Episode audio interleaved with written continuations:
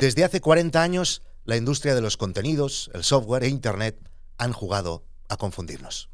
Crecimos en un mundo donde aprendimos que lo normal era ir al kiosco y pagar 250 pesetas por la micromanía, 2.500 pesetas por un CD de Queen, 1.800 pesetas por el Prince of Persia, 300 pesetas por una entrada de Indiana Jones o, o, algo menos por un VHS alquilado de instinto básico. No había ninguna otra manera de acceder a los contenidos o al entretenimiento. O bien ibas a casa de un amigo que ya se había dejado la pasta, o invertías tú la paga de esa semana e invitabas a los colegas a peli y colacao. Aunque sí que es verdad, y esto lo recordaréis, muchos hicimos nuestros primeros pinitos saltándonos los derechos de autor con las famosas fotocopias de Dragon Ball, o produciendo cassettes para nuestras parejas o amigos, sincronizando los dedos con el play y el rec a lo Polina Semionova. No fue hasta la llegada de Internet donde todo se comenzó a desmadrar. A medida que nos iban concediendo más velocidad de subida y de bajada, la facilidad de compartir archivos y la, sobre todo, desastrosa estrategia de todos los medios ofreciendo todo en abierto con el gratis total, nos llevó a otro escenario de dos décadas, donde lo extraordinario era pagar por algo. Aunque llevo en la industria del entretenimiento profesionalmente desde finales de los 90, nunca me tocó sufrirlo. Siempre trabajé en radio o televisión a nivel personal o a través de mi productora y el negocio era distinto y cobrábamos directamente por nuestro trabajo y punto.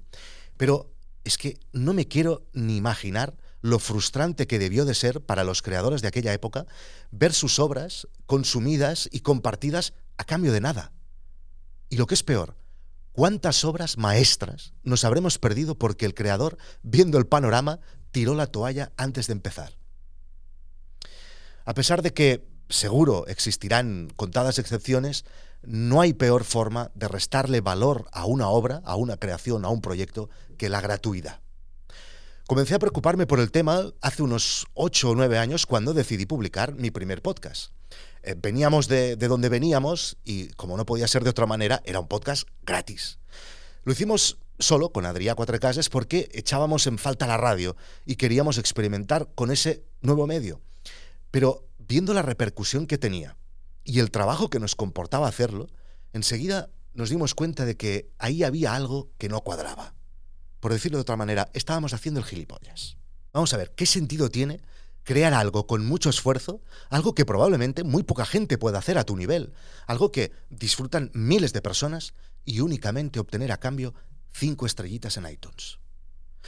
Por suerte, poniéndolo muy fácil al usuario y comenzando con los precios por los suelos, la industria, la industria de los contenidos y la industria del entretenimiento ha conseguido reinventarse y hacer entrar en sentido de nuevo a la audiencia. Gracias a Netflix, a Spotify, a HBO, a Disney, ahora la mayoría ya volvemos a tener implantado aquel mindset de cuando íbamos al kiosco a por la micromanía. Y aprovechando esta nueva ola de sensatez, por decirlo así, los pequeños creadores, no como yo, nos hemos liado la manta a la cabeza para lidiar nuestra particular batalla. Creé mi primer podcast de pago el 2018 y hagamos memoria. El panorama por aquella época era que, por ejemplo, recibías un montón de histriónicas críticas por el simple hecho de decir, de plantear la posibilidad de añadir publicidad o de compartir un enlace de afiliados en tu podcast gratuito.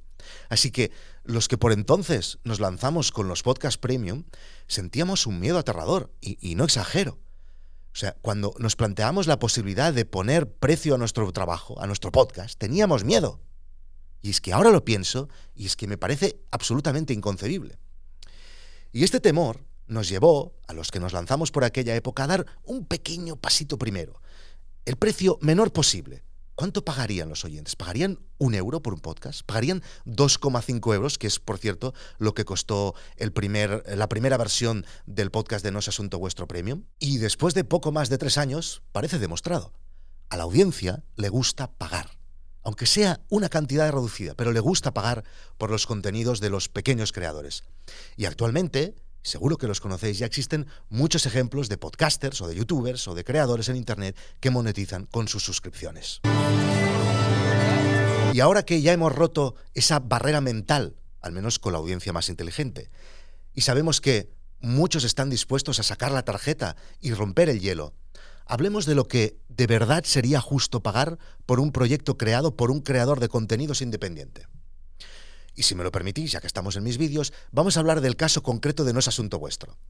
Actualmente los suscriptores premium de No es Asunto Vuestro tienen cada semana episodios de podcast exclusivos que pueden escuchar en sus aplicaciones favoritas, los masterminds con los protagonistas que nos explican la evolución de sus proyectos, las charlas con los suscriptores, los suscriptores, cada semana pasa un suscriptor de No es Asunto Vuestro, una newsletter colaborativa que hacemos entre todos con las recomendaciones de libros de emprendimiento, de aplicaciones, de software, etcétera los audiocursos para aprender sobre temas concretos de negocio y de emprendimiento en formato audio y una comunidad superactiva en Discord donde aprendemos los unos de los otros con nuestras experiencias emprendiendo y montando proyectos en Internet.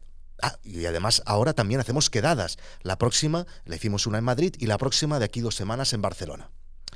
Les he preguntado a mis suscriptores, mis suscriptores, cuánto creen que debería costar una membresía como la de No es Asunto Vuestro.